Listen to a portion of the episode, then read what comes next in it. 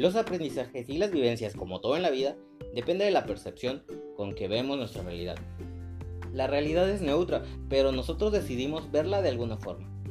En este post voy a intentar comentarte algunas de las enseñanzas que desde mi percepción creo que nos ha traído esta pandemia. Este momento es histórico ya que jamás había sido vivido por ninguna de las generaciones con las que convivimos. Voy a mostrarte algunas enseñanzas que desde mi reflexión he podido analizar tanto en primera persona como en conversaciones con amigos y familiares.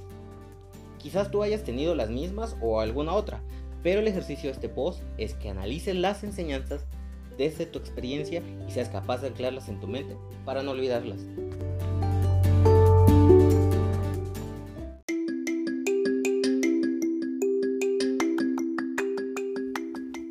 Estás? Me da mucho gusto poder saludarte. Te doy la bienvenida una vez más a Ciencia. El día de hoy vamos a analizar las experiencias y las enseñanzas que nos ha dejado la pandemia. No te lo pierdas y quédate hasta el final. Empezamos.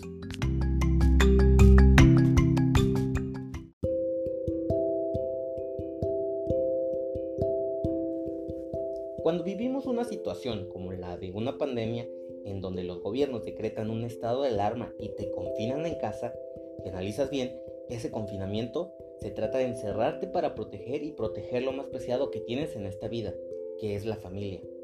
Hay muchas personas que han descubierto su familia en conversaciones que si no fuese por este confinamiento quizá jamás hubieran abordado. Antes de esta situación podíamos perder el tiempo y tardar en llegar a casa después del trabajo porque la familia podía esperar. Era lo normal. Pero, ¿te has parado a pensar cuánto tiempo has desperdiciado robándole tiempo a la familia?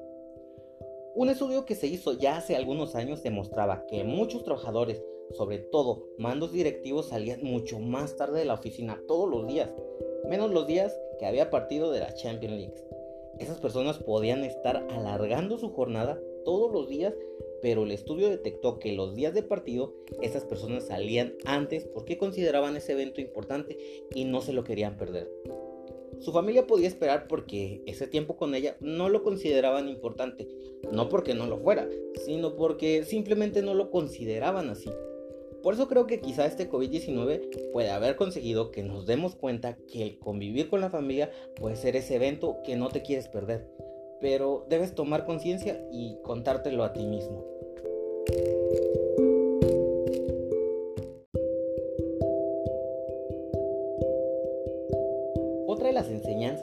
Pandemia ha sido descubrir la cantidad de tiempo que se pierde en actividades poco fructíferas y que todos hacemos redes sociales, smartphone, videojuegos, televisión o simplemente sofá.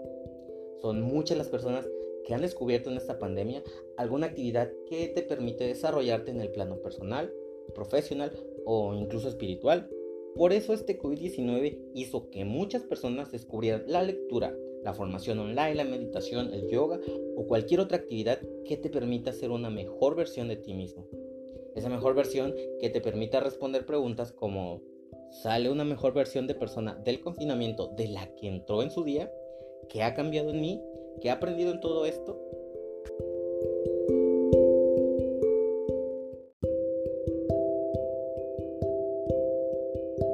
Los estudios de los seres humanos dentro de sus seis necesidades básicas está la de amor y conexión. Son muchas las personas que después de este largo periodo de confinamiento comentan echar de menos el ir a su centro de trabajo y ver a los compañeros, tomarse una taza de café con ellos y en definitiva relacionarse. Esto es normal, como seres humanos que somos, lo necesitamos, pero aunque esto sea así, creo que podríamos ahorrar tiempo y ser más resolutivos en determinadas situaciones realizando teletrabajo. Las empresas forzadas por la situación han tenido que poner los medios tecnológicos para poder teletrabajar. Por eso creo que serán muchas las empresas que van a erradicar la cultura obsoleta de estar por estar y que van a empezar a valorar más el trabajo efectivo y no el presencial. Si esto implica poder teletrabajar en determinados sectores y en determinados momentos, será algo que habrá cambiado después del COVID-19.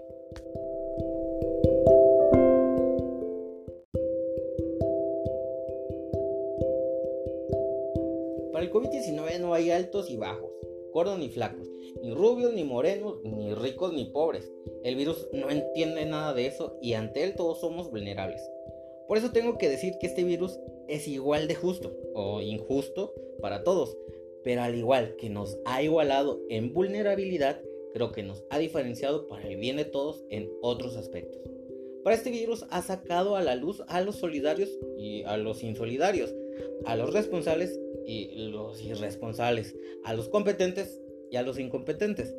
Pero por otro lado, creo que ha cambiado la concepción de muchos oficios que a lo mejor no cobraban importancia para nosotros y que veremos de forma distinta para siempre.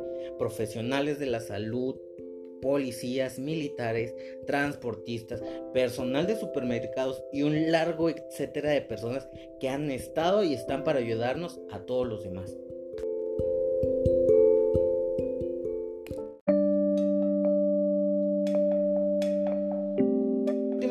Que podemos llevarnos de todo esto es que la vida empieza y acaba. Pero no sabemos cuándo será el fin de esta. Por eso es importante no pasar sin pena ni gloria por ella. Dejemos nuestro legado, nuestra aportación en la medida de lo posible. Intentemos dejar nuestra solidaridad y nuestro amor a los demás. Las mejores cosas que podemos dejar a los demás son gratis. Una sonrisa, una palabra amable, una ayuda a un compañero de trabajo que lo pide. Todo es gratis. Es nuestra responsabilidad dar lo mejor de nosotros en cada momento, ser nuestra mejor versión y, como dije en el primer punto, no arrepentirnos una vez que no estemos de no haber tenido en cuenta que lo más importante en la vida es saber qué es lo más importante. Por tanto, no desperdicies tu vida en actividades que no merezcan la pena. Focaliza en lo más importante e intenta ser feliz. Amigos, pues bien, hemos finalizado este episodio. Este episodio solo era una reflexión Ah, para los que me conocen, no quiero que se enfoquen en simplemente yo. Esta es una recopilación de muchos pensamientos de mis amigos, no únicamente míos. Entonces, eh, si intentan compararme o contrastarme con eso, a lo mejor yo no coincida en eso. No esperen que lo haga porque no va a ser así. Pero es una reflexión que a mi parecer eh, me ha ayudado a construirla a partir de la idea y los pensamientos que he tomado de varios de ustedes alguno que me está escuchando se va a poder identificar con alguno de los puntos porque de alguna manera, directo o indirectamente, me ha dado esta idea. Ah, lo importante para nosotros y para mí en este momento es poder reconocer qué es lo importante, como lo dije en casi todos los puntos, y poder dejar nuestro granito de arena. Creo que todos tenemos una oportunidad de contribuir y hacer esta sociedad mejor y que funcione. Espero que así sea y así va a ser. Nos vemos en un próximo episodio amigos. Un abrazo, hasta pronto, adiós, bye.